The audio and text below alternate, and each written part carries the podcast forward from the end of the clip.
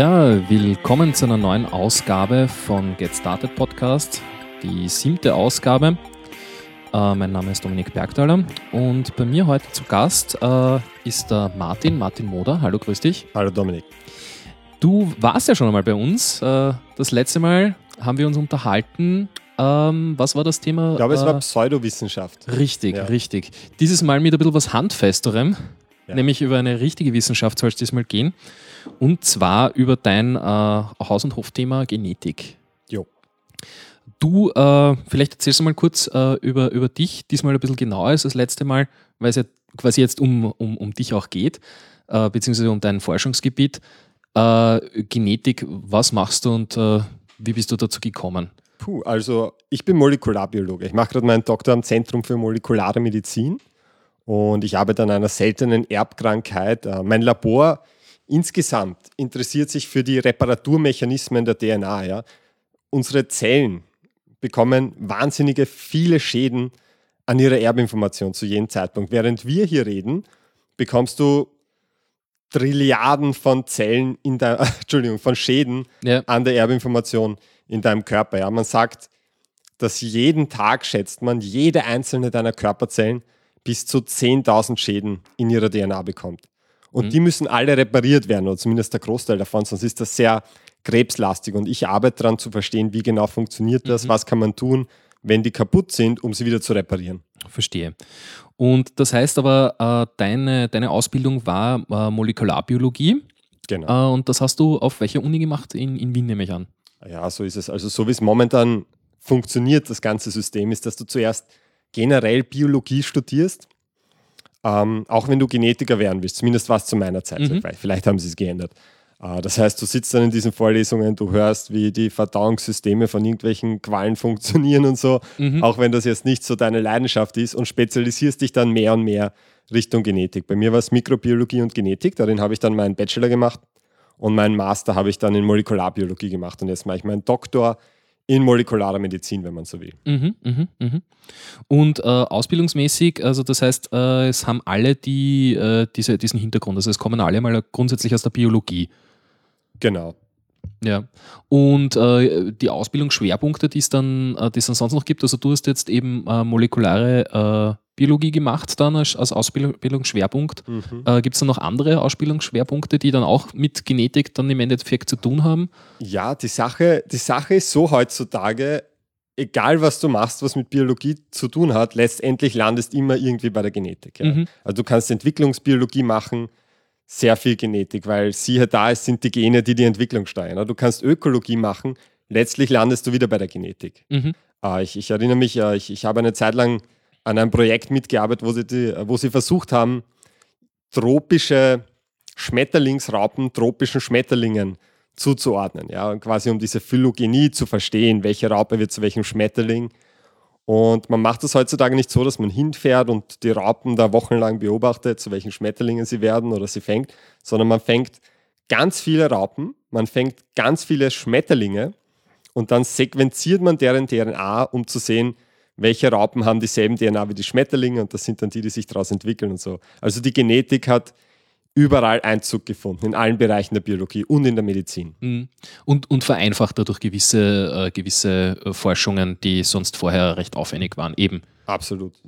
Wochenlang im Dschungel äh, Raupen beobachten. Ja, naja, jedem, was ihm Spaß macht. Ich bin tolerant. Ja, und, und dann sind wir eigentlich auch schon, schon quasi bei den unterschiedlichen Berufen. Äh, das heißt, äh, so den Genetiker, der jetzt im Labor steht, gibt es eigentlich, äh, kann man so sagen, gar nicht, sondern da gibt es halt schon auch verschiedene Abstufungen, nehme ich einmal an. Also. Ja, es gibt, die, es gibt die unterschiedlichsten Sachen, die du machen kannst als Genetiker. Vieles läuft halt einfach auf die Medizin hinaus, ja, weil da gibt es einfach noch so viel zu erkennen. Mhm. Ähm, es ist jetzt ein, wie lange ist es jetzt her? Ein paar Jahre, dass wir ich glaube, 2001 war das menschliche Genom sequenziert, oder? Um die 2000. Ja, irgend sowas. Ähm, das hat wahnsinnig viel Geld gekostet. Da auf einmal hat man diese Buchstabenabfolge ja, von drei Milliarden Basenpaaren, also diesen Buchstaben ATGC. Mhm. Und die schreiben eben diesen Code, der uns alle, der das Fundament von uns allen bildet.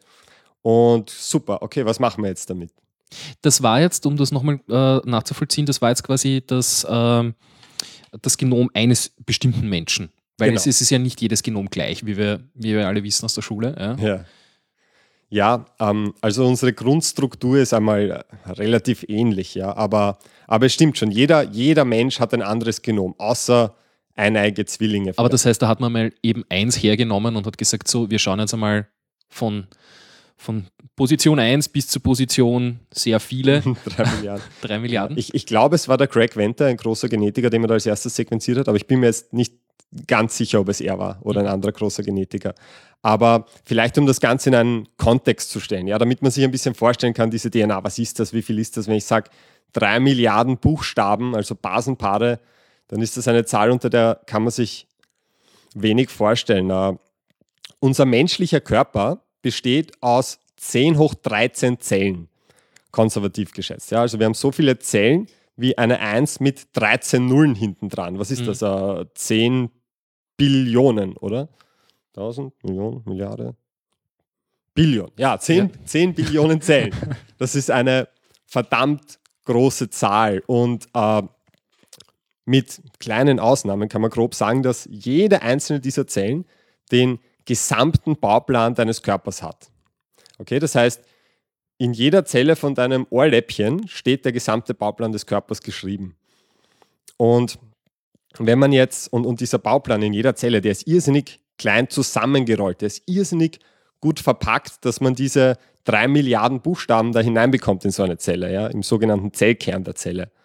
Und wenn man diese DNA aus einer einzigen Zelle rausnehmen würde und entwickeln würde, wäre die fast zwei Meter lang. Mhm. Und wenn man die DNA aus deinem ganzen Körper rausholen würde und in einer Wurst aufrollen würde, dann würde die circa, die wird über 100 Mal bis zur Sonne reichen. Mhm, also 100 astronomische Einheiten. Puh, vermutlich, wenn du das sagst. Ja, eine astronomische Einheit ja, ist der Abstand Erde-Sonne. Ja. Sehr, sehr cool, wusste ich nicht. Ja der Durchschnittsabstand von Erde zu Ich weiß jetzt genau nicht, äh, ob das jetzt irgendwie der Durchschnittsabstand ist, aber ja. ich glaube, unsere Exzentrik ist, also das ist relativ. Ja, ich habe eh nur blöd gefragt, um, um ja. zu klingen. habe wahrscheinlich das Gegenteil erreicht. Äh, nein, das macht ja nichts. ähm, okay, also das heißt, äh, jetzt sind wir eigentlich eh schon eingestiegen quasi, äh, wie, äh, was, was, was Genetik ist. Also Genetik beschäftigt sich einmal mit, äh, mit dem Erbgut kann man mal so, so pauschal sagen. Ne? Ja, das, das kann man Und das Erbgut ist eben, das sind in, ist in unseren Chromosomen drinnen und das ist die DNA, das Oxyribonuklein. Mhm. In dem Fall dann Acid, äh, ja. mit S wäre es dann Säure, DNS. Gesagt, ja. Äh, das heißt, äh, woraus besteht das eben die DNA? Man hat schon gesagt, eben diese vier Buchstaben. Mhm. Äh, das heißt, das sind jetzt, soweit ich mich noch erinnere, das sind Basenpaare, nicht wahr? Genau. Also man weiß jetzt seit circa 60 Jahren, ja, da gab es den Herrn Watson und den Herrn Crick. Und die haben quasi herausgefunden, was diese DNA ist, was diese Struktur eigentlich ist, die quasi dieser Bauplan des Lebens ist. Und äh, die haben halt herausgefunden, dass das so eine Doppelhelix ist. Ja? Das heißt, das ist nicht ein einziger Strang aus Buchstabenabfolgen, A, T, G, C, bla bla bla, sondern es ist ein doppelter Strang. Und diese Buchstaben paaren sich miteinander. Das ist, äh, ja, ohne das zu sehen, äh, ein bisschen schwierig zu erklären. Aber ich glaube, es hat jeder so ein bisschen das, ah, das, das Bild äh, im Kopf, wie das ungefähr ausschaut. Ne? Du hast äh, zwei Stränge und auf jeder Seite sind immer zwei Basen zusammen und in der Mitte hast du dann, oder? Nein. Ja, ja. Ja, doch. Ja, also, ja. und, und wie das Ganze halt funktioniert, ist also jetzt, jetzt, jetzt chemisch betrachtet, du hast quasi so ein Rückgrat aus Phosphor und Zucker, ja, nämlich Ribosezucker. Das, und, und das bildet quasi so diese Wurst und auf dieser Wurst hängen diese diese Basen dran, dieses ATGC, steht für Adenosin, äh, Guanin, Thymin und Zytosin. Und die kodieren quasi deine, deine DNA. Und, und wie das Ganze dann praktisch funktioniert. Ja, die DNA selber, die macht ja eigentlich noch nicht viel. Ja, die ist einfach nur mal vorhanden. Die hockt da mal im Zellkern und schaut, was passiert. Und, und was, was jetzt passiert, vereinfacht ausgedrückt ist, ja, dass drei dieser Buchstaben zum Beispiel ATG, die kodieren eine bestimmte Aminosäure. Und Aminosäuren sind die Bausteine von Proteinen, von Eiweiß. Okay? Mhm. Das heißt, ich kann jetzt quasi eine, einen, einen gewissen Strang DNA nehmen, den nennt man dann ein Gen, der für ein gewisses Eiweiß kodiert. Und was da passiert, ist, dass zuerst eine Blaupause von diesem, von diesem Gen abgeschrieben wird, also auch so ein Buchstabencode, der marschiert dann aus dem Zellkern raus, in dem die DNA sitzt und wird dort dann zu einem funktionalen Eiweiß, zu einem Protein umgeschrieben. Und das übernimmt dann eine Funktion.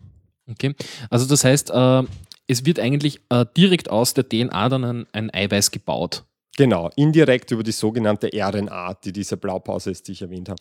RNA ist die Abkürzung für Ribonukleinsäure. Also das, das ist fast dasselbe, Desribo, Desoxyribonukleinsäure und Ribonukleinsäure. Man sieht, das Einzige, was fehlt, ist das Desoxy. Das ist, weil die DNA, die Desoxyribonukleinsäure, ein Oxygen, also ein Sauerstoff, als chemische Gruppe weniger hat. Mhm. Sonst sind sie identisch, bis auf eine Base, die eine andere ist, nämlich Zytosin. Aber, aber sonst ist es von der Struktur her das Gleiche. Mhm. Der Grund, warum wir in DNA unsere Erbinformation speichern und nicht in RNA, ist, weil DNA stabiler ist. RNA geht schneller kaputt. Aber man glaubt, dass im Zuge der Entwicklung des Lebens, ja, dass quasi die ersten Zellen, die sich gebildet haben auf dieser Welt, RNA oder etwas, das man mit RNA vergleichen kann, der Grundbaustein des Lebens war und dass es erst später zu DNA gekommen ist. Mhm. Mhm. Okay, also das heißt, äh, es wird die, äh, die DNA aus, äh, aus dem Zellkern ausgeschleust und über die, die Ribosomen. Entschuldigung, da muss ich dich unterbrechen. Ja, bitte, ja. Die DNA, solange es gesund bist, bleibt im Zellkern. Mhm. Aber was dort gemacht wird, ist, dass von einzelnen Genen, von einzelnen funktionalen Abschnitten dieser DNA wird eine Kopie gemacht, die RNA, und die marschiert dann raus aus dem Zellkern. Die DNA bleibt im Zellkern drin. Mhm. Und aus diesen einzelnen Abschnitten werden dann draußen eben äh, diese Proteine hergestellt. Mhm. Äh, und woher weiß jetzt die Zelle, ähm, dass, dass, dass sie jetzt quasi äh, das eine Protein und nicht das andere mhm. herstellen soll? Ah, das ist eine super Frage. Hast du, sagt dir Epigenetik was?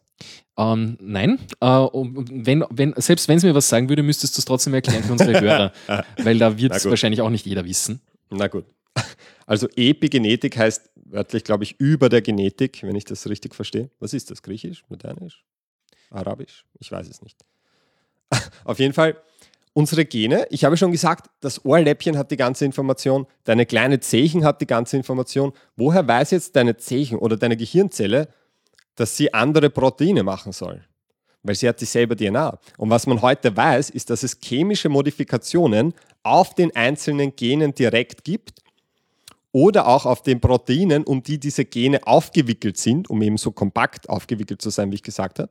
Und diese Modifikationen sind ein Teil davon, was bestimmt, welches Gen abgelesen werden darf. Und äh, zusätzlich hast du noch vor jedem Gen, das abgelesen werden soll, eine DNA-Sequenz, die selber nicht abgelesen wird, die aber bestimmt, ob diese DNA-Sequenz abgelesen wird, je nach Vorhandensein von gewissen Faktoren in der Zelle. Mhm. Das nennt man dann ein Promoter, diese DNA-Sequenz. Das heißt, ich habe immer einen Promoter, und wenn da bestimmte Faktoren bilden, äh, Entschuldigung, binden, dann wird das Gen abgelesen. Mhm. Okay, aber das heißt im Endeffekt, äh, die, äh, die Produktion der unterschiedlichen Eiweiße in der Zelle bestimmt dann aber auch quasi, was die Zelle jetzt ist. Ob das jetzt ein, ein Haarfollikel ist oder ob das äh, eine Hautzelle ist oder ein Teil meines Auges die produzieren einfach unterschiedliche Eiweiße und das ist eigentlich das, was den Unterschied auch ausmacht. Die Zelle an sich ist überall gleich. Genau, darauf kann man es eigentlich zurückführen. Und das ist wahnsinnig spannend, weil weißt du, diese Sachen sind nicht in Beton gemeißelt. Es gab vor, was war das, ich schätze drei Jahren oder so, einen Nobelpreis für, ich glaube, Yamanaka hat der Mann geheißen. Äh, das war ein, ein asiatischer Mann, der hat herausgefunden, dass wenn ich eine Zelle hernehme und ich schmeiße drei bestimmte Transkriptionsfaktoren auf diese Zelle. Transkriptionsfaktoren sind diese Faktoren, die gewisse Gene anwerfen. Dann kann ich die wieder zurückverwandeln in eine Zelle, die noch nicht so sich differenziert hat. Das heißt, die noch nicht beschlossen hat, ich bin jetzt eine Gehirnzelle, ich bin jetzt eine Augenzelle etc. Ja, weil du, du kennst wahrscheinlich diese embryonalen Stammzellen, wo man mhm. sagt, die sind so super, aus denen kann man noch alles züchten ja, also aus denen kann man ein, ein Herz theoretisch züchten oder irgendein Gewebe des Körpers. In, indem man der äh, Zelle über diese äh, externen Faktoren sagt, äh, um, ähm. hallo, du bist jetzt das. nicht, nicht jetzt über die von Yamanaka, mhm. aber äh, vielleicht erzähle ich die Geschichte ein bisschen blöd. Schauen wir es uns mal anders an. Ja, wir, deine Hautzelle kann keine Gehirnzelle werden, so wie sie jetzt ist. Ja? Weil es würde auffallen, wenn dir irgendwelche Hirne auf dem Arm wachsen oder was weiß ich. Ja? Ähm, Wäre cool, passiert aber nicht. Aber du warst ja mal eine einzige Zelle. Ja? Du warst ja mal eine befruchtete Eizelle. Ja, denk, denk nicht. Ein bisschen musst, lang her. Ja. ich erinnere mich auch kaum noch an die Zeit. Ja. Aber das war eine Zelle und die konnte alles bilden in deinem Körper. Ja, die hat offensichtlich, hatte die Zelle das Potenzial, eine Gehirnzelle zu werden, eine Augenzelle, ein Haarfollikel. Und im Zuge deiner Entwicklung haben sich diese Zellen immer mehr und mehr spezialisiert. Ja? Und auf einmal können deine Herzzellen nur mehr Herzzellen bilden. Wir haben noch immer so ein bisschen sogenannte adulte Stammzellen in unserem Körper, die jetzt innerhalb von einem Gewebe verschiedene Zellen bilden können. Aber wir haben nicht mehr diese ultimative Stammzellfunktion. Und das ist ein Problem, weil wenn ich jetzt zum Beispiel äh, einen riesen Herzfehler habe und ich bräuchte ein neues Herz, könnte man sagen, es wäre praktisch, wir züchten eins in Zellkultur. Ja? Und dann geben wir das rein. Ähm, das geht aber nicht, weil wir eben diese Stammzellen nicht haben und weil es wahnsinnig schwierig ist. Aber wir bräuchten prinzipiell diese Stammzellen. Mhm. Yamanaka hat herausgefunden, wenn ich diese drei Transkriptionsfaktoren auf eine differenzierte Zelle gebe, also auf eine Zelle, die sich schon entschieden hat, was sie ist, dann, dann, dann verwandelt sie sich zurück in eine ursprüngliche Stammzelle. Und das ist wahnsinnig spannend, weil was ich damit machen kann, ist, ich brauche keine embryonalen Stammzellen, sondern ich kann eine Hautzelle nehmen und die zu einer Stammzelle machen. Und in einem Labor, in dem ich ein Jahr gearbeitet habe, da hatten wir eine, die hat die, die, uh, die Madeleine Lancaster, das ist ziemlich populär geworden. Da hatten wir auf einmal CNN und BBC und alle im Labor, weil die herausgefunden hat, dass, also wie man Hautzellen zurück zu Stammzellen macht. Also sagen wir so, das hat sie gemacht, das hat sie nicht herausgefunden. Aber sie hat aus diesen menschlichen Stammzellen dann erbsengroße, kleine menschliche Mini-Hirne gezüchtet. Mhm.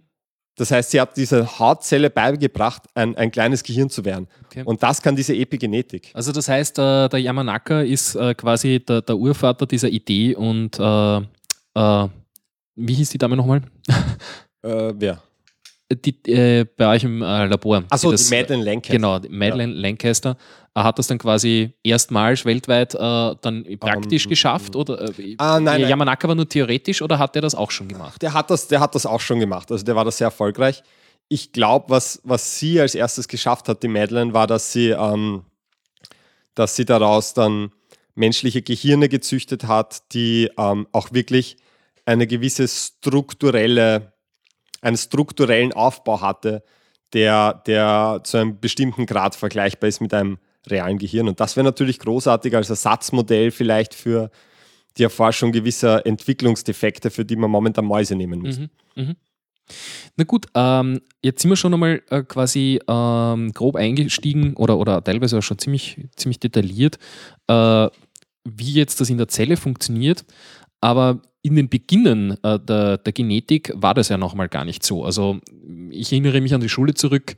Äh, in der Biologie, du lernst, äh, Mendel war so der Erste, mhm. der hier quasi äh, die Evolution kapiert hat und gesagt hat, damit könnte man doch was machen und äh, Pflanzen gekreuzt hat. Kann man das so sagen, dass, dass er da so der Urvater dieses Ganzen ist? Ist das überhaupt schon Genetik, wenn du, wenn du Pflanzen kreuzt?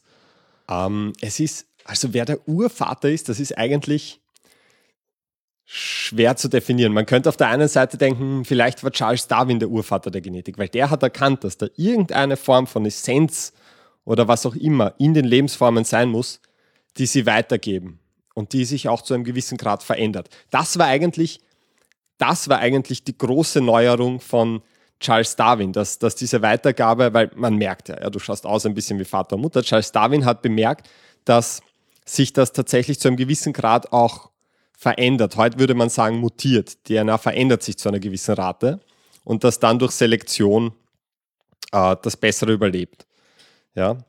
Und jetzt könnte man spekulieren, ist er der Urvater der Genetik. Aber damals wusste man noch nichts von Genen. Man wusste auch noch nichts von Genen zur Zeit von Gregor Mendel. Und ich äh, war witzigerweise vor ein paar Wochen erst in, äh, in, in Brünn wo, wo Gregor Mendel seine Erbsen angebaut hat im Gregor Mendel Museum. Sehr ja. eindrucksvoll. Ich habe das Gras berührt, auf dem die Erbsen von Gregor Mendel äh, ge, gewachsen sind. Ja. Wenn wir nicht letztes Mal über Pseudowissenschaft geredet hätten, würde ich sagen, hoffentlich ist ein Teil seines Spirits in mich übergegangen.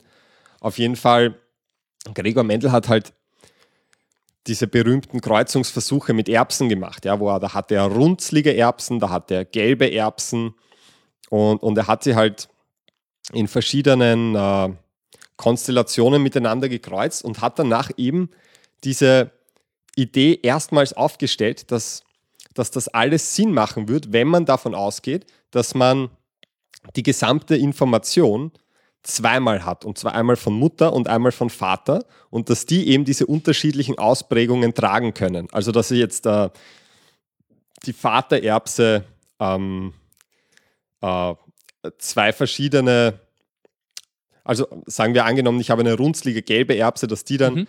einmal, also quasi auf, auf einem Chromosomensatz würde man sagen, also vielleicht sollte ich Chromosomensatz definieren. Na, ist eigentlich nicht so wichtig. Ich muss nicht so ins Detail gehen. Ja, das, das können wir dann nachher noch machen. Jetzt einmal quasi ja. äh, in der Theorie, wie, wie, der, wie der Mendel draufgekommen ist. Mhm. Also das heißt, er hat gesagt, okay, ich habe hier äh, Vaterpflanze hat Eigenschaft sowieso, mhm. Mutterpflanze hat Eigenschaft sowieso. Und wenn ich die jetzt quasi zusammenführe, hat jetzt dann quasi die daraus resultierende Kinderpflanze beide Eigenschaften. Genau. Das war die Idee. Ja, aber, aber das, das Großartige, was, was ihm als ersten klar geworden ist, ist, es ist nicht so, als wäre das jetzt in einer Wurst irgendwie niedergeschrieben, in der Vater- und Mutterpflanze, sagen wir gelb und runzlig oder grün und nicht runzlig, sondern dass sich das mathematisch alles irrsinnig schön ausgeht, wenn er sagt, das ist in zwei separaten Bahnen quasi festgeschrieben, die sich mehr oder weniger unabhängig voneinander vererben lassen würden. Mhm. Und das ist das, was wir haben. Du und ich und jeder, jeder Mensch hat jedes Gen eben nicht nur einmal, sondern du hast einen kompletten DNA-Satz, einen kompletten Chromosomensatz von deinem Vater, der eigentlich genug Information hätte, um dich am Leben zu lassen. Und du hast auch den kompletten DNA-Satz, den kompletten Chromosomensatz von deiner Mutter. Das heißt, du hast für jedes Gen eigentlich ein Backup-Gen, mhm. wenn man so will. Wenn das heißt, kann man auch sagen, dass jetzt wirklich äh, beide Chromosomensätze äh, in jeder Zelle dann noch vorhanden sind. Das kann man so sagen. Ja. ja. also das heißt, hätte man die Möglichkeit, könnte man quasi auch aus meiner Zelle quasi meine Mutter und meinen Vater jeweils wieder Hätte man die ähm, Techniken quasi naja, äh, wieder, wieder züchten oder? Das, das ist schwierig, da würde nämlich was fehlen, weil deine Mutter hat jedes Chromosom zweimal und, und da können unterschiedliche genetische Varianten drauf sein. Ja? Wenn deine Mutter schwarze Haare hat, dann heißt das, sie kann ein Chromosom haben, wo blond draufsteht und ein Chromosom, wo schwarze Haare draufsteht.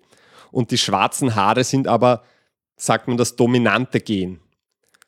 Ja, weil es das Pigment bildet. Sobald das Pigment gebildet wird, siehst du etwas und nicht etwa nicht Pigmentbildung, wie es bei Blond wäre. Ja?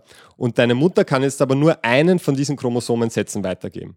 Das heißt, wenn sie jetzt zum Beispiel den schwarzen Chromosomensatz weitergibt, dann hast du auch schwarze Haare, weil es ein dominantes Gen ist, aber du kannst nicht wissen, was die zweite Variante deiner Mutter war. Das heißt, du kannst okay. nicht deine Eltern äh, aus deinem Chromosomensatz zu 100 Prozent äh, nachmachen, sondern nur vielleicht zu, zu eine mögliche Variante. Genau, genau. Okay, aber das heißt, es ist auf jeden Fall, äh, es ist die Information wäre da, dass das ginge äh, würde dann ähnlich ausschauen, aber auch nicht, äh, es wäre nicht meine Mutter. ja, das Problem ist immer, wenn du, wenn du nur einen Chromosomensatz hernimmst und den vielleicht verdoppeln würdest, dass du wieder zwei hast, dann äh, hättest du mit ziemlicher Sicherheit irgendwelche Krankheiten. Das ist ja der Grund, warum du dir nichts mit deiner Schwester anfangen solltest, weil ihr, also ein Grund von vielen, sage ich mal, ja. als, als Mensch, der in die Gesellschaft integriert ist. ähm, ja. Ihr habt es mit sehr hoher Wahrscheinlichkeit, da ihr beide von denselben Eltern nämlich ankommt, ähm, sehr viele idente Gene. Und wir haben innerhalb von unserer DNA sehr viele schadhafte Mutationen. Und es ist eigentlich, also genetische Veränderungen. Und es ist so, dass die sich immer gegenseitig kompensieren. Ja, deswegen sollte man davon äh, Abstand nehmen. Ein bisschen, wenn es geht.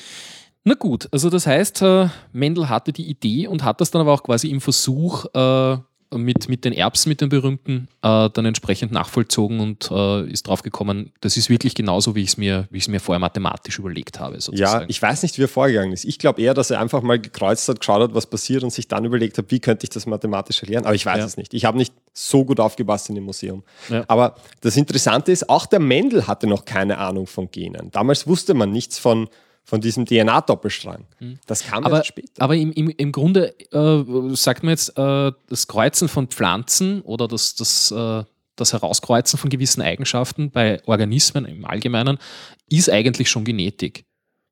Auch wenn er es damals noch nicht gewusst hat. Ja, in, in meinen Augen schon. Also äh, Genetik, wenn man es so definiert als alles, was äh, Gene betrifft, Gene mischt oder verändert, ist jede normale Fortpflanzung im Endeffekt. Wenn ich mich mit jemandem fortpflanzen würde, dann wäre das quasi ein, ein mehr oder weniger zufälliges Durchmischen mhm. unserer, unserer genetischen Das heißt, Varianten. im Grunde könnte man sagen, wir sind einmal, wir sind alle Genetiker. Wir sind alle Genetiker. Ist das also ein schöner Gedanke, oder? Das ist ein schöner Gedanke. Schrei schreibst du auf die Tür im Büro, wir sind alle oh, Genetiker. Herrlich. Da gab es eine Umfrage. Kennst du diese Eurobarometer-Studien? Mhm. Das, das, werden alle paar Jahre oder vielleicht auch jedes Jahr wird in jedem EU-Land werden Fragen an die Bevölkerung gestellt, wie viel sie über ein Thema wissen und wie sie dem Thema gegenüberstehen. Und da wurde 2005 mitunter gefragt, ob genetisch veränderte Tomaten, oh nein, da wurde die Aussage getätigt, genetisch veränderte Tomaten haben Gene, während nicht genetisch veränderte Tomaten keine Gene haben und die Hälfte der Leute hat es nicht gewusst. Okay. Weißt du die Antwort? Naja, alle Tomaten haben Gene.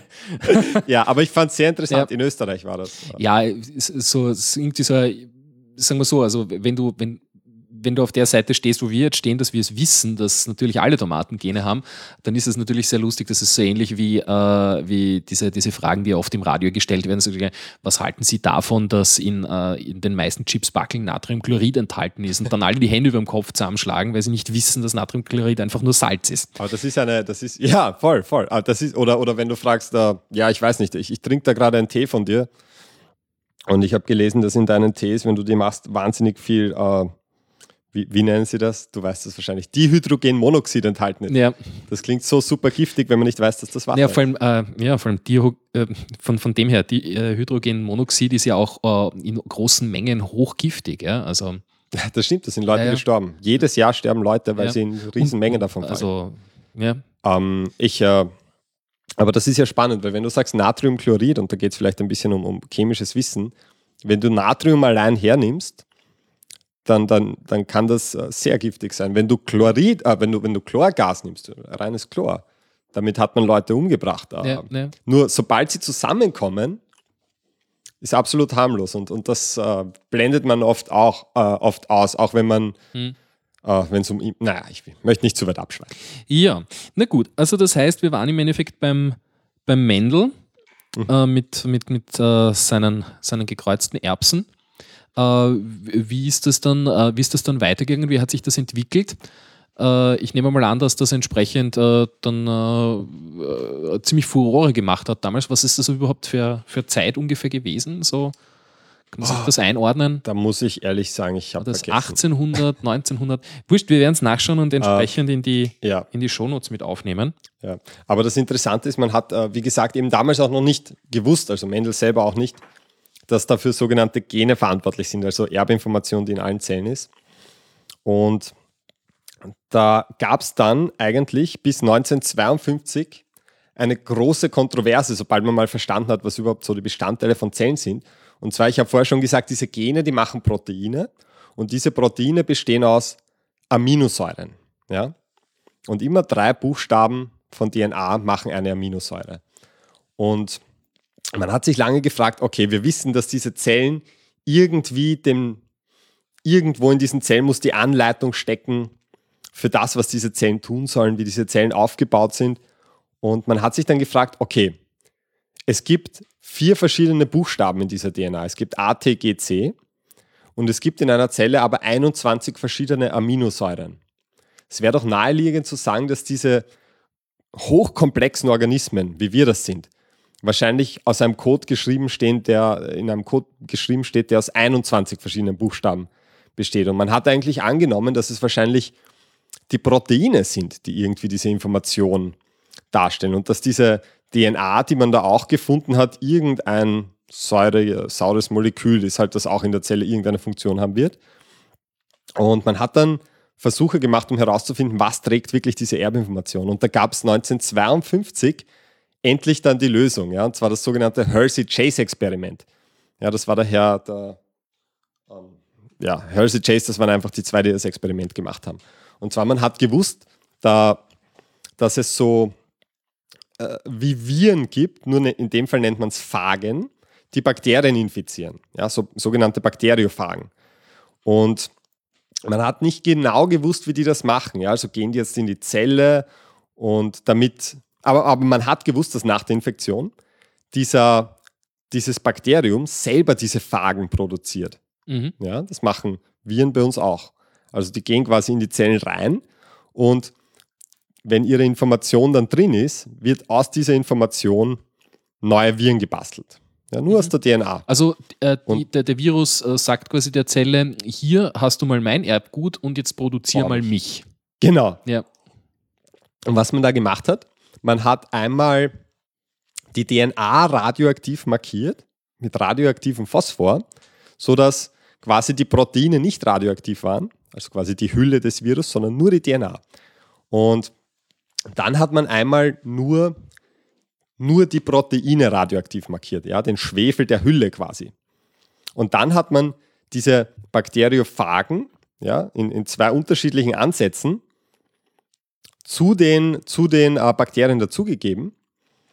Und was dann passiert ist, ist, äh, oder sagen wir so, und dann hat man zentrifugiert ja, und ein bisschen gemixt, um diese Phagen wieder von den Zellen zu trennen. Mhm. Von, Entschuldigung, von den Bakterien. Ja, also das heißt, die haben auch, die haben auch unterschiedliche, unterschiedliche Dichte oder, oder Genau. Die schwimmen dann irgendwie genau, auf. Genau. Sie werden dadurch getrennt. Ja, also was passiert, wenn du sie ja, ich, ich glaube, du gibst sie dann in, ja, in irgendeine Lösung oder so mhm. und, und die Zellen, wenn man sie zentrifugiert, gehen nach unten und die Phagen bleiben irgendwie im Überstand oben. Mhm. Ja, genau, ich glaube, so war das. Und dann hat man gesehen, dass äh, die radioaktiv markierte DNA war dann in den Bakterien aber nicht radioaktiv im Überstand. Ja? Bei, mhm. den, bei den Zellen, die radioaktive DNA. Also ist quasi in den Zellen geblieben, war aber nicht in den Phagen. Genau, bei, bei, den, bei denen, wo man die DNA radioaktiv markiert hat, waren dann quasi unten die Zellen radioaktiv, weil die Phagen-DNA drin war. Und die, die haben dann neue Phagen gebildet. Ja, wobei bei dem Ansatz, wo die Proteine radioaktiv waren, da hat man gesehen, okay, da waren nur oben die leeren Hüllen im Überstand in der Flüssigkeit, während unten die Zellen dann nicht radioaktiv waren. Mhm. Und man hat dadurch eben gemerkt, dass diese Phagen nichts anderes tun, als ihre DNA zu injizieren. Und die DNA selber reicht aus, um neue Viren zu bilden. Und da hat man auf einmal gewusst, die DNA muss es sein, ja. die die gesamte Erbinformation für diesen Virus trägt. Äh, also ein sehr simples Experiment und seitdem, äh, seitdem kann man das machen. Und dann wirklich die Struktur dieser DNA weiß man dann erst seit, also seitdem hat man das gewusst und Watson Creek wollten dann wissen, wie genau funktioniert dieses Molekül, was ist die Struktur und die haben dann vor circa 60 Jahren eben ähm, mit, mit Hilfe von Röntgenkristallographie herausgefunden, mhm. was diese Struktur ist, diese Doppelhebel. Das heißt, es war dann aber auch erst mit, äh, mit entsprechend modernen Methoden eben äh, möglich, äh, das dann auch wirklich äh, genau aufzuschlüsseln, genau. was ist das jetzt eigentlich genau. Also das heißt, man wusste ungefähr, wie, äh, wie wirkt das, ja, wie, mhm. also wie, wie wirkt sich die DNA aus, eben schon, schon damals durch, durch, durch Mendel, man wusste, okay, das, das müssen zwei, muss eine Kombination aus, aus zwei äh, Informationssträngen sein. dann gab es eben das Experiment, wo man dann wusste, okay, welcher Teil der Zelle trägt jetzt eigentlich das Erbgut? Und äh, dann hatte man aber auch quasi eben auch erstmals dann mit Watson Creek, sagst du, sind die, sind die zwei, die das dann im Endeffekt entdeckt haben. Was sind jetzt eigentlich die Bausteine der DNA und äh, wie funktioniert quasi die DNA in der Zelle? Ja, ich glaube, die Bausteine wusste man schon früher, also dass das ein mhm. Phosphor ist, ein Zucker und eben diese Basen. Aber wie genau das angeordnet ist, dass das wirklich die diese, genau, diese klare Struktur hat. Und heute wissen wir, dass das noch viel, viel, viel genauer organisiert ist, als, als man das jemals vermutet hat. Das ist ein Wahnsinn, was in diesen Zellen abgeht an Organisation. Mhm. Mhm. Und äh, wann, wann ist das eigentlich dann so losgegangen, dass man sagt, so äh, wie man das jetzt heute versteht, äh, Genetik, ähm, dass ich mir jetzt quasi auch anschauen kann, was, was, welcher Teil der DNA tut was, äh, kann ich das überhaupt, kann ich das beeinflussen, eventuell ja, mhm. zu meinem Vorteil nutzen? Weil Äh, Mendel hat ja in relativ langen äh, Experimenten die ganzen Pflanzen jeweils immer, immer kreuzen und züchten müssen. Das dauert alles sehr lange. Und er wird sich dann ja wahrscheinlich irgendwann gedacht haben, hey, wenn ich jetzt quasi die einzelnen Zellen hernehmen kann und das, das Erbgut mir direkt anschauen kann, kann ich da vielleicht in einem schnelleren und einfacheren Prozess äh, das direkt machen. Mhm. Ich nehme mal an, das wird dann auch so um die Zeit Watson Creek, wo man dann gewusst hat, äh, wie das eigentlich funktioniert, äh, losgegangen sein mit, hey, da könnte ich doch was machen. Ja, ich muss sagen, ähm, ich kann jetzt keine genaue Jahreszahl nehmen, nennen, wo man angefangen mhm. hat, Gene zu verändern oder systematisch zu untersuchen. Aber ich kann nur sagen, wie es äh, in der Regel abläuft. Also wenn man ein Gen hat und man möchte wissen, was macht dieses Gen, wie funktioniert dieses Gen, äh, dann ist man da ganz pragmatisch und macht es einfach mal kaputt. Das heißt, wenn ich wenn ich äh, ein. Also die Vorschlaghammer-Methode. genau, genau. Und dann schaue ich, was passiert. Ja. Deswegen gibt's, äh, deswegen haben Gene auch manchmal ganz lustige Namen. Ich habe ein Jahr lang mit äh, Fruchtfliegen gearbeitet. Die haben dann Gene mit so Namen wie Krüppel oder Klumpfuß. Das ist die offizielle Nomenklatur von diesen Genen. Einfach weil man gesehen hat, so schauen die dann aus, wenn man das Gen kaputt macht. Mhm. Also man gibt den Genen die Namen von dem, was passiert, wenn man sie kaputt macht, oft. Mhm. Und, und äh, das äh, war lange Zeit relativ kompliziert, gezielt Gene kaputt zu machen. Es ist seit 2013 mit einer neuen Technologie wahnsinnig, wahnsinnig einfach geworden. Mhm. Äh, dann frage ich mal so, äh, wie hat man das am Anfang gemacht? Äh, wie, wie, mache ich ein Gen kaputt? Ich habe eine Petrischale mit, mit einer Genkultur oder Zellkultur mhm. und jetzt sage ich, okay, jetzt möchte ich, möchte ich die, die Erbinformation zerschlagen ja. in seine Einzelteile. Wie, wie macht man sowas? Das ist, äh, da also oder wie hat man das damals gemacht? Ja. So? Da gibt es sehr verschiedene Methoden, die man verwenden kann. Ganz je nachdem, was du machen willst. Ja, wenn man zum Beispiel äh, eine Pflanze gentechnisch verändern wollte in der Vergangenheit, da hat man nicht direkt die Pflanze verändert, was relativ schwierig war, sondern man hat zuerst ein, ein, äh, ein Bakterium verändert, das sogenannte Bacillus thuringiensis. Mhm. Weil was dieses Bakterium machen kann, ist, es kann von sich aus DNA in die Pflanze hineintransferieren. Und das macht es auch in der Natur. Das ist ein, ein, ein Bakterium, was das normal macht, ist es, es transferiert ein Stückchen von seiner DNA in Pflanzen. Das heißt, das war quasi schon äh, so ähnlich wie das mit den Phagen vorher, das, das Beispiel, wo das ja auch ähnlich war. Ne? Ah, das kann man durchaus vergleichen, ja. ja.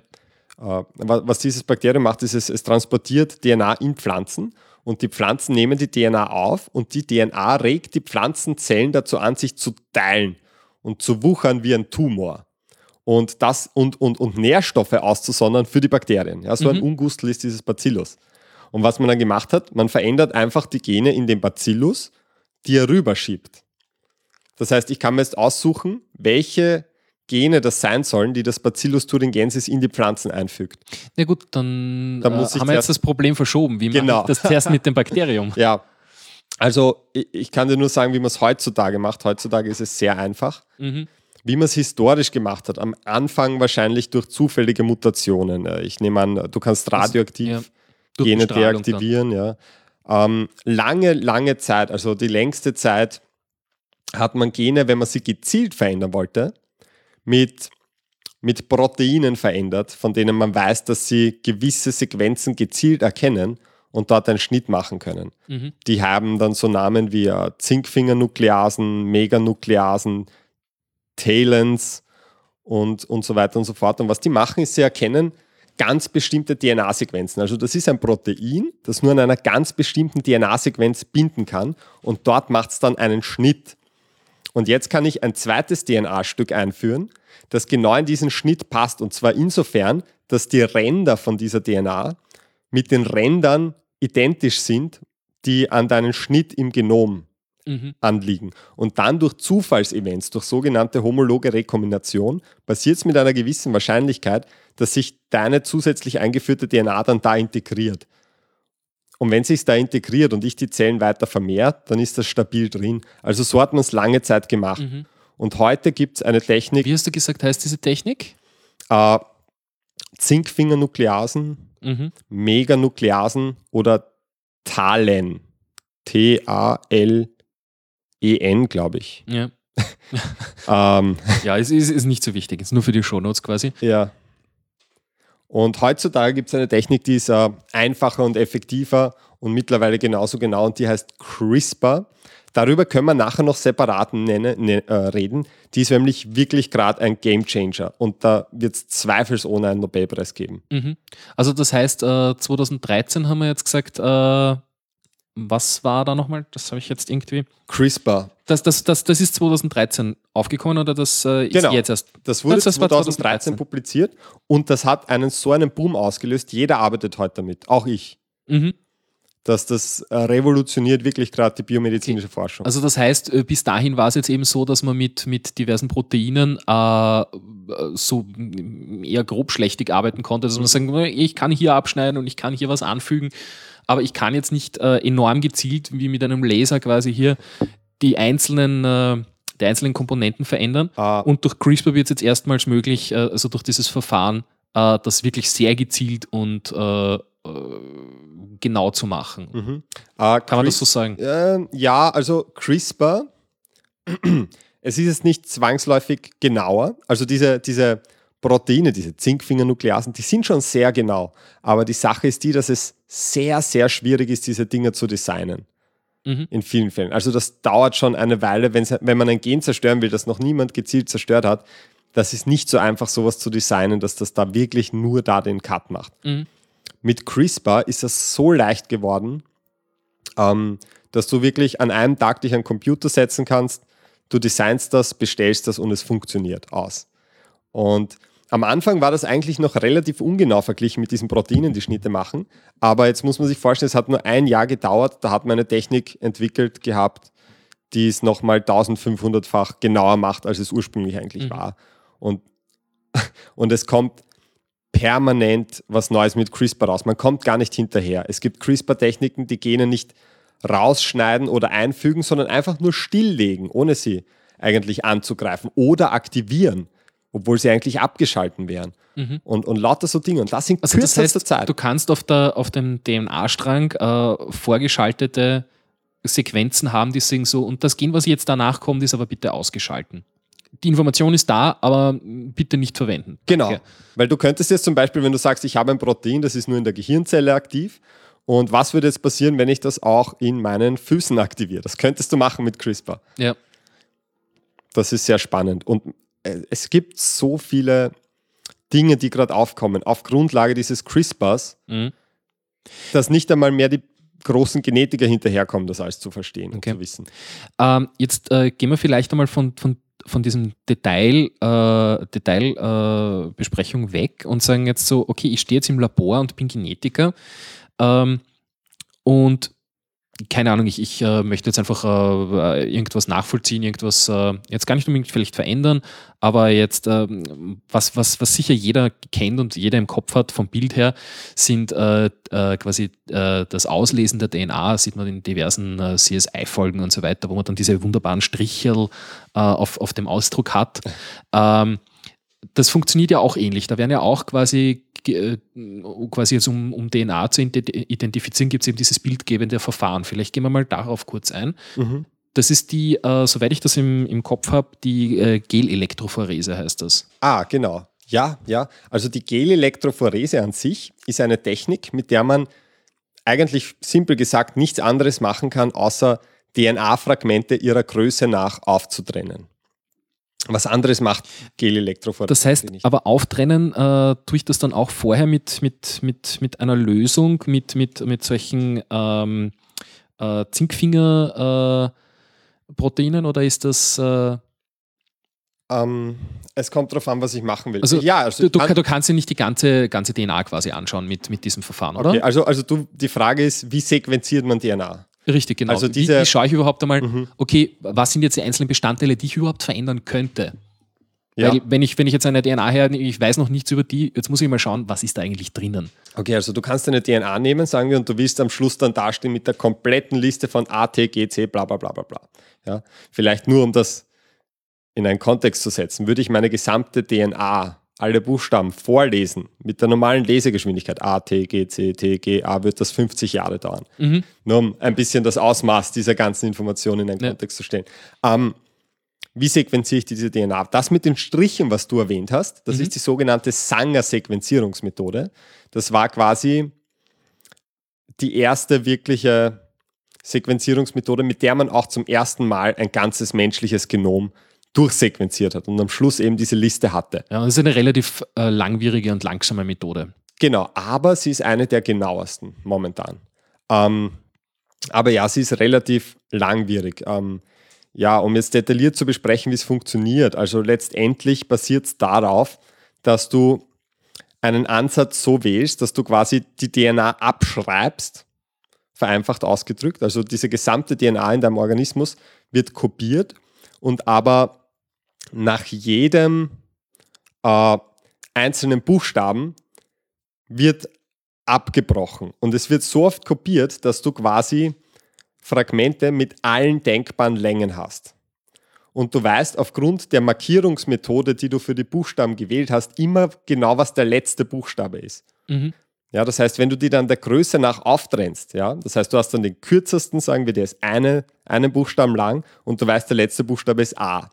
Dann hast du den zweitkürzesten, der ist äh, zwei Buchstaben lang und du weißt, der letzte Buchstabe ist T. Mhm. Und so gehst du weiter und das kannst du immer auf so einem Gel auftrennen, jetzt sehr vereinfacht gesprochen, mhm. bis du die gesamte, äh, den gesamten genetischen Code weißt. Okay. Und, und das hat Jahre gedauert und Millionen, wenn nicht Milliarden gekostet. Und was du heute machen kannst, ja, äh, ich hatte letztens in der Hand so einen USB-Stick großen, äh, einen, einen USB-Stick großen Apparat, ich habe vergessen, wie der geheißen hat. Ja ähm, Nanopore. Nanopore. Und was der macht, ist, der nimmt deine DNA, das heißt, da musst du vorher nicht diese Kopierreaktion machen, die immer abbricht, ja. sondern du, dieser Nanopore, der zieht deine DNA auf diesem USB-Stick quasi durch eine kleine Pore durch und da wird ein elektrischer Widerstand gemessen und tatsächlich, also da wird ein, ein elektrisches Feld angelegt in dieser Pore und je nachdem, welcher Buchstabe da durchgeht, ein A, T, G oder C, ist der elektrische Widerstand ein bisschen anders. Und da wird das einfach durchgezogen, vereinfacht ausgedrückt, und mhm. dann weißt du deinen genetischen Code. Und heutzutage, momentan sind wir beim Stand, dass es in etwa 2000 Euro kostet, deine DNA durchzusequenzieren. Die Kurve ist rapide fallend. In einem Jahr wird es nicht mal mehr 1000 Euro kosten. Du brauchst dafür keine riesigen keine riesen Lagerhalle mehr voll mit Leuten, die arbeiten, sondern nur mit diesem USB-Stick mhm. und 1000 Euro und es kostet in einem Jahr weniger als ein MRT. Das heißt, jetzt ist die Zeit, wo wir alle die Möglichkeit hätten, medizinisch unser Genom zu sequenzieren. Und mhm. das wird in der Medizin vieles verändern. Mhm. Aber das heißt, ähm, habe ich das jetzt richtig? Äh, Im Endeffekt, ich habe eine, mit der Gel-Elektrophorese, ich habe eine, eine Zellkultur, äh, da schmeiße ich einmal ein Reagenz rein, um das mal aufzubrechen, um einmal quasi die DNA zu haben, die reine, quasi eine, ein, ein, mhm.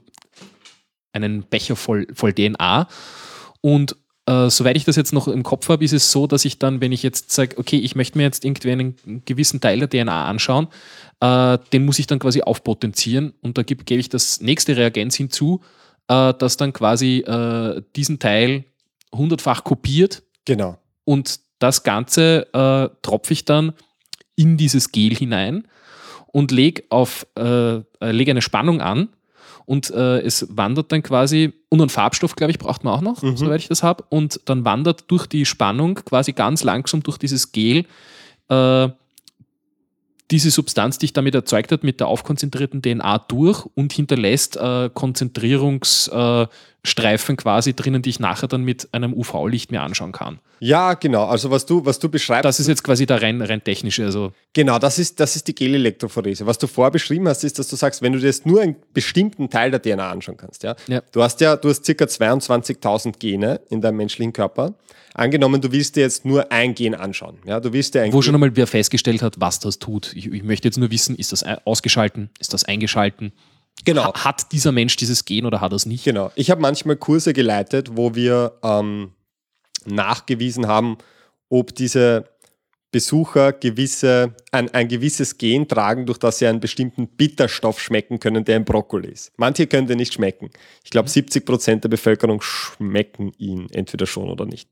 Aber äh, was wir dann im Endeffekt machen, ist, dann wollen wir nur zuerst dieses eine Gen uns anschauen. Das heißt, wir nehmen die gesamte DNA der Leute her zum Beispiel aus ihrer Spucke, da haben wir viele tote Schleimhautzellen drin und die haben ja auch noch DNA.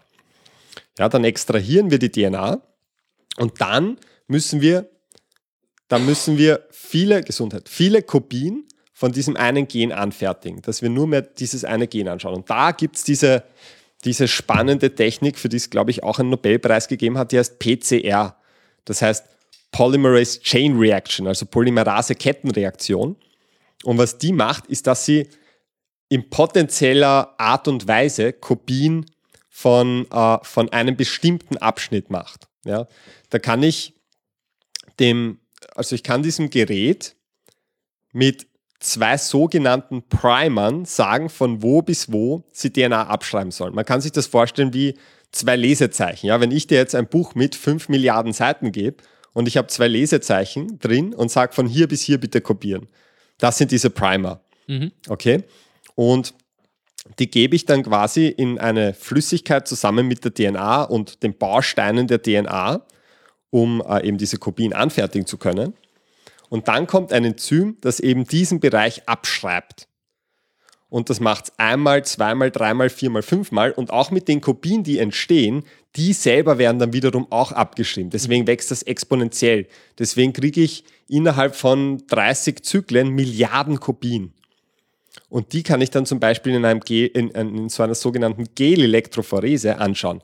Das ist dieses Gel, von dem du geredet hast, wo durch ein Spannungsfeld diese DNA wandert. Man kann sich das so vorstellen, dieses Gel selber, ähm, das, das besteht aus Agarose, das ist quasi die vegane Alternative zu Gelatine. Und auf molekularer Ebene, da formt diese Agarose so eine Art Netz, so, ja, so, so, so wie ein Netz, so wie so ein, wie heißt das, diese, diese Stachelschwämme, diese, das, ähm, äh, Stahlwolle. Stahlwolle, ja. ja. So kann man sich vorstellen, ja. Und wenn du dir jetzt vorstellst, das ist verfilzt quasi. Genau, ist, ja, so kann man sich, ja. ja. Man kann sich jetzt vorstellen, ähm, wenn, wenn du große Stücke DNA hast, die tun sich prinzipiell schwerer durch dieses, durch dieses Netz durchzukommen. Ja? Wenn du kleine Stücke DNA hast, die gehen da viel schneller durch. Ja? So wie ein Elefant durch einen dichten Wald viel, viel länger brauchen wird als, als ein Löwe, ja? weil mhm. er kleiner ist. Und ja, also deswegen wandern äh, die kleinen Stücke schneller und deswegen trennt sich das auf. Deswegen kann ich dann sehen, habe ich ein kleines Stück und ein großes Stück, wie groß sind die etc. Mhm. Und der Grund, warum diese DNA durch dieses Gel durchwandert, in das ich sie reingebe, ist eben, weil da eine Spannung angelegt wird. DNA selber ist negativ geladen ähm, und wandert deswegen zu einem positiven Pol. Mhm.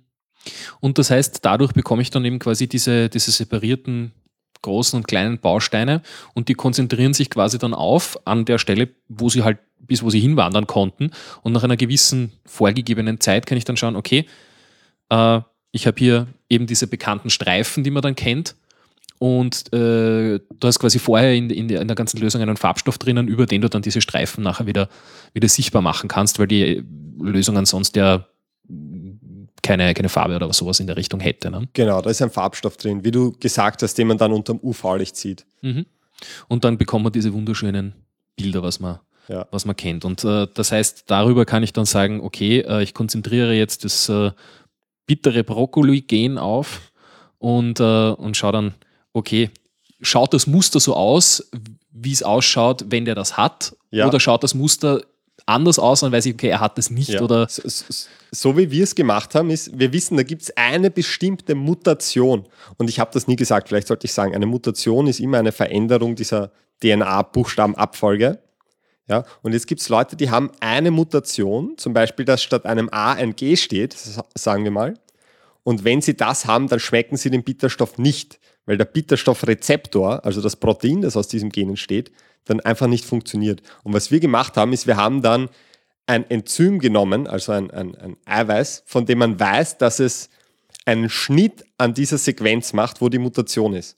Und wenn es einen Schnitt macht, dann wissen wir, die Mutation ist nicht vorhanden. Und wenn es nicht schneiden konnte, dann wussten wir, die Mutation ist mhm. vorhanden. Das heißt, wenn ich das dann in dieser Gel-Elektrophorese auftrenne und ich sehe zwei von diesen äh, konzentrierten Banden, dann weiß ich, der Schnitt wurde gemacht, weil ich äh, äh, zwei Fragmente habe statt mhm. nur eins, ja, weil also damit durchgeschnitten für, für, für, den Laien eben dann, ich, ich habe äh, wie beim Kreuzerl-Test quasi äh, dann halt die Antworten, die, die mir die DNA gegeben hat, dann lege ich eine, ein, ein, ein Muster daneben und sehe so, okay, wenn das gleich ausschaut, dann weiß ich, okay, das ist jetzt das, was ich gesucht habe, oder es ist es eben nicht. Ja.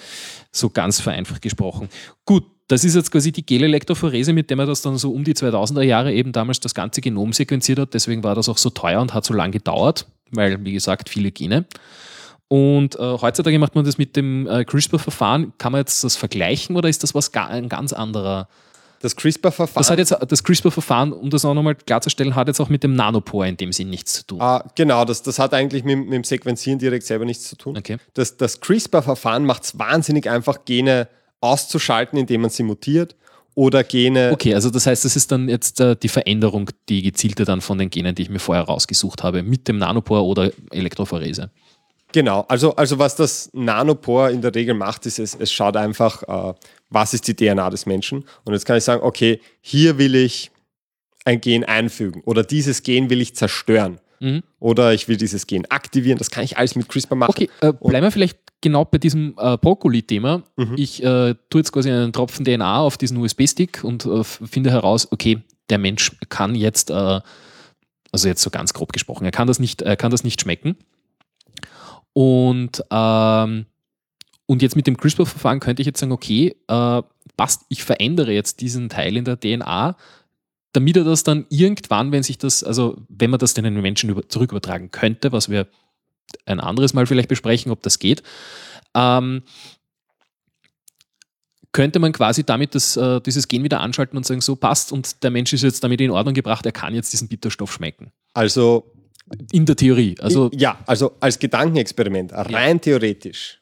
Wenn ich einen Weg finde, dieses CRISPR-System in alle deine Körperzellen zu bringen, dann könnte ich alle möglichen Dinge ändern. Dann könnte ich deine Augenfarbe nachträglich ändern, etc. Ja? Mhm. Weil es ist ein Gen, das deine Augenfarben bestimmt. Ja? Und ich könnte dieses Gen rausschneiden und durch ein anderes ersetzen. Dadurch müsste ich nur das CRISPR-System und letzten Endes ist es nichts anderes als ein Stückchen DNA in deine Zellen bringen. Dieses DNA-Stückchen, das das CRISPR-System trägt, würde an einer ganz bestimmten Stelle in deinem Genom einen Schnitt machen und könnte in diesen Schnitt zum Beispiel andere DNA einfügen. Ähm, absolut theoretisch jetzt. Okay? Praktisch haben wir viele Probleme. Zum einen, es gibt keine Möglichkeit, die wir heute kennen würden, DNA in jede Zelle deines Körpers zu bekommen. Ja? Man, man, man probiert es mit Viren, ja, also Viren tragen ja DNA und befallen deine Körperzellen, aber du erreichst nie alle. Ähm, also das ist schon mal eine Hürde. Die andere Hürde ist, obwohl CRISPR sehr genau ist, ist es nicht perfekt. Du wirst immer auch zu einem kleinen gewissen Prozentsatz Schnitte irgendwo anders im Genom haben. Mhm. Und das ist gefährlich. Das kann potenziell zu Mutationen führen. Ah. Unerwünschten Muta Mutationen. Genau, Weil genau. Prinzipiell sind das ja alles Mutationen. Wie wir vorher ja. schon gesagt haben, eben dieses äh, Brokkoli-Gen, ob man das hat oder nicht, ist ja auch ja. eine Mutation. Ja. Äh, wo halt äh, durch, äh, dann, dann sind wir wieder quasi beim Bogen wieder zurück bei Darwin, wo durch Evolution irgendwann einmal quasi die Menschheit als Ganzes festgestellt hat, äh, brauchen wir das oder brauchen wir das nicht und es ist dann entweder irgendwann noch vorhanden oder dann eben auch nicht mehr. Ja, äh, genau. Aber, aber trotzdem, diese ja. ungewünschten Mutationen wären ein Riesenproblem. Ja? Weil, weil äh, stell dir vor, es wäre wahnsinnig genau das System. Ja? Und du hättest, ähm, und ungewünschte Mutationen würden nur in einer von einer Milliarde Zellen auftreten. Ja? Ich habe gesagt, wir haben 10 Billionen Zellen das heißt, noch immer, du hättest äh, 10.000 Zellen, wenn ich mir jetzt nicht verrechnet habe, wo du dann Mutationen hättest, die potenziell krebserregend sein könnten, etc. Also was man eher macht, ist, dass man äh, vielleicht, wenn man etwas Bestimmtes verändern will, dass man einzelne Zellen aus dem Organismus entnimmt, die dann ganz gezielt verändert und kontrolliert und wieder in den Organismus zurückführt. Mhm. Also quasi eben, äh, was wir vorher angesprochen hatten, eben das äh, Herz aus den Stammzellen nachzüchten, dass ich äh, dass ich quasi sage, okay, der hat einen genetischen Defekt am Herzen, äh, ich äh, bringe das in Ordnung, züchte ein Herz, das, in, das funktioniert, schaue, ob das auch wirklich funktioniert und dann setze ich es erst ein. Mhm. Ja, Genau, ich meine, es ist jetzt noch ein bisschen Zukunftsspielerei mit dem Natürlich, Herz. sind alles Gedankenexperimente. Aber, ne? aber, es gibt Dinge, die sind durchaus praxistauglich. Also was man zum Beispiel momentan versucht, ist, es gibt ja viele HIV-Patienten. Ja, und was HIV macht, dieser, dieser Virus, der AIDS verursacht, ist, auf deine Immunzellen, da hast du einen Rezeptor und an diesen Rezeptor bindet das Virus, um in, den, um in diese Zellen reinzukommen. Das befällt dein Immunsystem. Ja? Und was man jetzt machen kann, ist, dass man diese Zellen, beziehungsweise die Stammzellen, die diese Zellen bilden, aus dem Patienten entnimmt, dort mit Hilfe von CRISPR das Gen zerstört, das diesen Rezeptor bildet, an den der Virus andockt, und das dann wieder in den Patienten zurücktransferiert. Und diese Zellen werden dann resistent gegen HIV, weil er nicht mehr binden kann. Mhm. Ja, und die Stammzellen würden auch nur Zellen produzieren, die nicht infiziert werden können. Und das ist durchaus realistisch.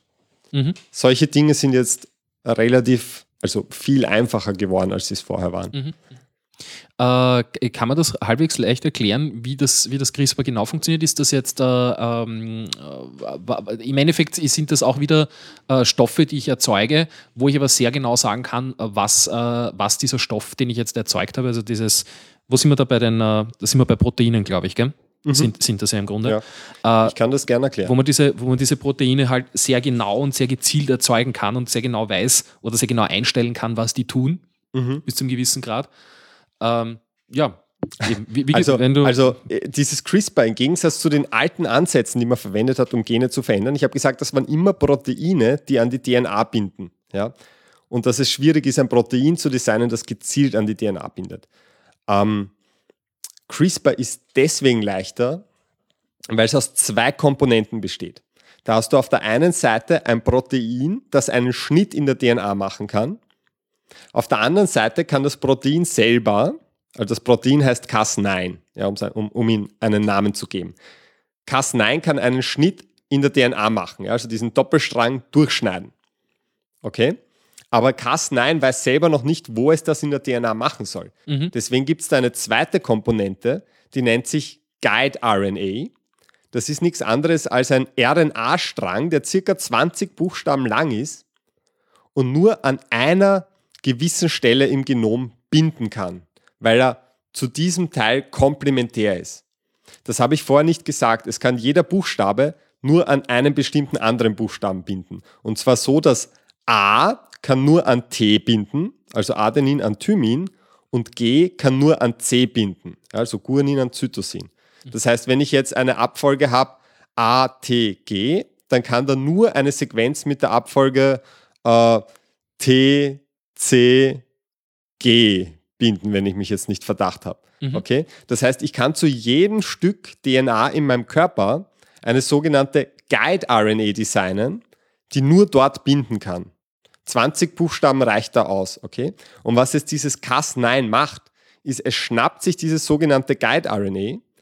Die Guide-RNA bindet an eine bestimmte Stelle DNA in deinem Genom und da macht Cas9 dann einen Schnitt. Mhm. Und damit kann ich ein Gen zerstören.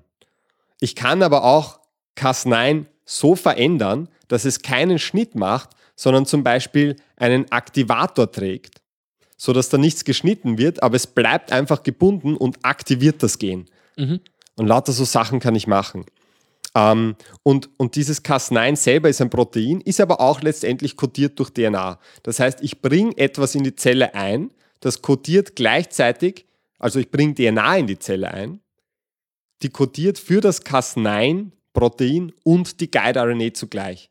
Mhm. Das heißt, ich bringe die DNA ein und alles wird für mich gemacht automatisch. Ja. Und das heißt aber jetzt äh, in, in, in der Praxis, du hast auch wieder ein, eine Petrischale mit, äh, mit DNA und gibst eine Substanz dazu und wartest, bis, äh, bis dieser Vorgang, den wir jetzt gerade besprochen haben, eigentlich fertig ja. ist. Ja, letztlich, ich mag da keinen täuschen oder so, aber letztlich was du im Labor es ist siehst. unspektakulär. Es sind immer nur bunte Flüssigkeiten. Gelegentlich ist es dann Zellen unter dem Mikroskop, aber all diese Nachweisverfahren, ja, so grandios die auch klingen und sind und was sie ermöglichen, wirklich sehen im Labor tust wenig. Äh, mhm.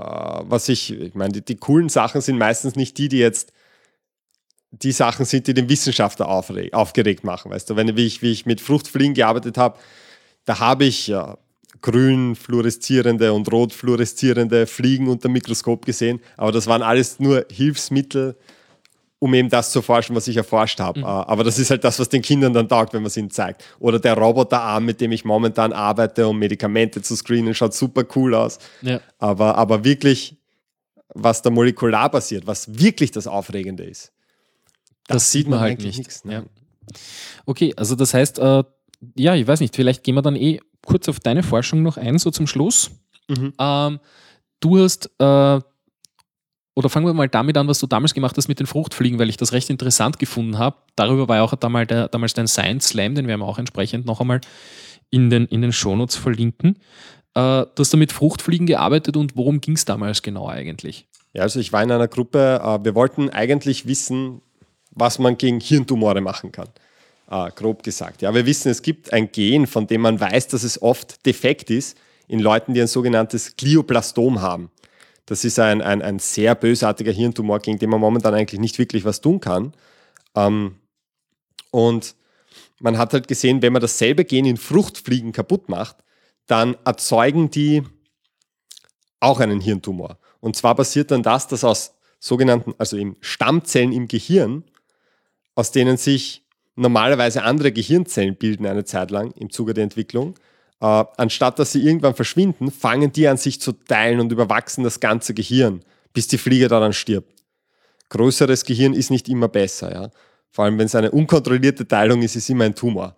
Und was wir gemacht haben, ist, wir haben diese Fliegen hergenommen, die diesen Defekt haben in diesem Hirntumor-Gen und haben systematisch noch in jeder Fliege, vereinfacht gesagt, ein zweites Gen zerstört. Ja, das heißt, in der einen Fliege hatten wir das Hirntumor-Gen zerstört, damit sie den Hirntumor entwickeln, plus Gen X. In der nächsten Fliege Hirntumor-Gen plus Gen Y. Und was wir dann geschaut haben, ist, gibt es irgendwelche Fliegen, die keinen Hirntumor entwickeln, obwohl sie eigentlich das Gen dafür haben, eben aufgrund, das kaputt ist. Ja. aufgrund des anderen Gens, das kaputt ist. Mhm. Ja, und wir haben was Interessantes gefunden. Also äh, schaut cool aus. Sind noch im Rennen die Gene, die ich damals, äh, die ich damals okay. gescreent habe. Das heißt, äh, wie, wie darf man sich das jetzt äh, dann rein praktisch vorstellen? Äh, du hast jetzt Fruchtfliegen. Mhm. Ähm, wie, wie, wie kannst du jetzt, weil wir vorher schon gesagt haben, ja, du kannst nicht bei einem ganzen Menschen jetzt sagen, äh, bitte alle Zellen jetzt äh, zuhören, ich möchte das jetzt bitte anders haben, danke. Äh, das geht nicht so einfach, wobei es jetzt natürlich bei der Fruchtfliege ein bisschen leichter ist, weil es weniger Zellen sind insgesamt. Ja, das kann man schon sagen, aber man steht trotzdem vom selben Problem. Also ich habe auch noch immer sind kleine... auch irrsinnig klein. Ja, ja das brauchst du nicht sagen. äh, es war schon arg. Ich habe äh, die ersten Wochen, wie ich angefangen habe mit diesem Fruchtfliegen, wir haben vor allem mit den Larven gearbeitet. Jedes Mal, wenn ich geblinzelt habe, habe ich diese Larven gesehen. Das, äh, das, das geht mir immer so und vielen Kollegen von mir geht es auch so. Ich habe mit mikroskopischen Würmern gearbeitet am Anfang. Immer wenn ich geblinzelt habe, ich habe diese Würmer auch gesehen. Aber egal. Äh, was man macht. Die persönliche Paranoia muss man jetzt äh, nicht mit Genetik informieren. Es ist ja nicht unbedingt schlecht. Ja. ähm, es ist eh witzig. Was, was man macht, ist, man kann diese kleine Fliege trotzdem nicht so verändern, dass in jeder Zelle ihres Körpers etwas passieren wird, sondern was man einfach macht, ist, man nimmt die, äh, die, das Ei der Fliege, also quasi das, das absolute Anfangsstadium der Fliege, wo sie erst ein paar Zellen hat. Und da injiziert man einfach die DNA, die man reinkriegen will. Und, durch, und in unserem Fall war das eine DNA, die eben dieses Hirntumor-Gen deaktiviert. Also was wir gerade jetzt eigentlich besprochen haben, eben mit, ja. diesem, mit diesem Slicer und hier bitte austauschen. ja, ja. Allerdings war, haben wir da eine Technik verwendet, die ist wieder ganz anders, die heißt RNA-Interferenz, aber da möchte ich jetzt gar nicht drauf eingehen. Also es, es, gibt mehrere Techniken. Es gibt so viele Techniken. festhalten. Ja. Was die im Endeffekt macht, ist einfach, dass sie dieses Gen indirekt stilllegt, sage ich mal. Mhm. Also es wird nicht ab, also es wird nicht. Okay, und irgendwann schlüpfen dann eben diese, diese Fliegen und ja. das, das Nette bei denen wird wahrscheinlich einfach das sein, das sein und deswegen wird man es wahrscheinlich auch gemacht haben, die haben halt eine relativ überschaubare Lebensspanne. Ja, genau, das ist einer der großen Vorteile, ja. Weil äh, innerhalb von zehn Tagen habe ich die nächste Generation. Das heißt, ich kann eine Kreuzung über drei Generationen machen äh, innerhalb von, von einem Monat. Und, und das ist schon, das ist der große Vorteil. Deswegen nimmt man Fliegen. Jedenfalls, wenn man diese DNA in die Fliegen injiziert, dann äh, und, und man macht das in einem Stadium, wo sie erst aus ein paar Zellen bestehen. Nicht mal dann kriege ich die DNA in alle Zellen. Mhm. Was man aber dann macht, ist, man gibt nicht nur sein gewünschtes Gen hinein, sondern zusätzlich noch ein sogenanntes Markergen. Und das ist ein Gen, das bei den Fliegen, die in dem Zustand weiße Augen hätten eigentlich, rote Augen verursacht. Und man hofft, dass sich in ein paar ihrer Keimbahnzellen, also in ihrer Geschlechtszellen, diese DNA integriert. Das heißt, wenn daraus dann Fliegen wachsen, dann haben die alle mal weiße Augen. Aber wenn ich die dann miteinander kreuze und in ihren Geschlechtszellen war das Markergen für die roten Augen und mein Hirntumorgen äh, kaputt macht Ding drin, dann hat die Nachfolgegeneration rote Augen und dann weiß ich, da ist meine DNA drin. Also sogar bei den ja. Fliegen ist das kompliziert. Okay, also das heißt, da wären wir dann aber auch wieder äh, äh beim Mendel, der halt dann auch irgendwann mal gesagt hat, okay, ich habe da so und so viele äh, Vatergeneration, äh, also die, die Vatergeneration und ich muss das so und so lang kreuzen, bis das wirklich permanent dann in meinem Organismus drinnen ist und sich nicht mehr so einfach äh, quasi wieder rauskreuzt. Ja, also es ist schon alles sehr... Ähm sehr aufwendig. Ja. Aber schön. Ja. Na passt. Ich, ich glaube, dann, äh, dann sind wir soweit durch. Glaubst du, haben wir irgendwas Wichtiges ausgelassen? Ich, äh, ich bin sehr zufrieden.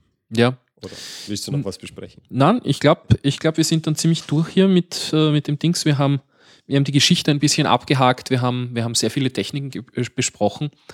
Und äh, in einem zweiten Teil, den wir dann zeitnah veröffentlichen, äh, soll es dann gehen um äh, die Implikationen, die jetzt bei uns in der Gesellschaft ankommen, äh, wo es sehr viele Diskussionen gibt, auch ethische Fragen, ähm, die äh, ja äh, was, was ist die Kontroverse sozusagen, äh, dann in einer, in einer kommenden Folge. Ja, ich sage noch einmal vielen Dank, Martin, fürs, fürs Kommen und fürs Gespräch und äh, ja, bis zum nächsten Mal beim Get Started Podcast.